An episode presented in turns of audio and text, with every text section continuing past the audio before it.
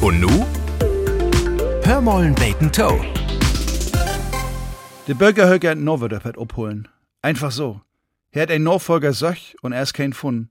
Als ich da Annonce in Blatt les, hab ich einen lührlütten Augenblick überlegt, wat ich dat mucken kun. Ich ha immer ein romantisches Bild in Kopf von so'n Leben als Bökerhöker. Aber ich bin Buhr und Entertainer. Ich hab kein Tit und Ahnung a nicht.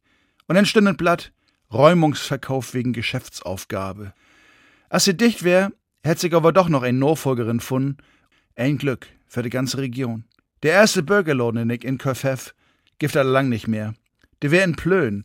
Ich wär achtein, ging noch zur Schule und möss mi von Deutsch innerrichten Bock besorgen. Und ich hef mi ratzfatz verkicken in die junge Früh achter de Kass. Der hätt der Baughändlerin lehrt.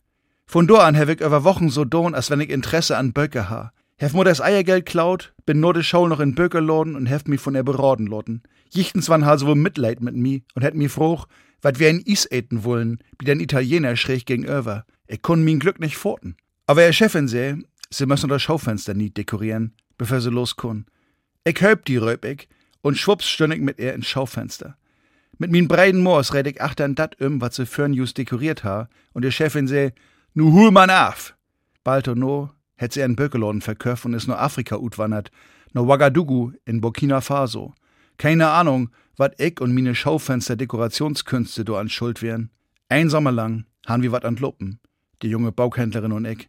Und seitdem hab ich romantische Gefühle in Kopf, wenn ich an Böckerlodens denk. Und wenn ich einen Bauch will, köp ich grad in ne Bauchhandlung. Böker köpen in Internet, dat fühl ich nicht.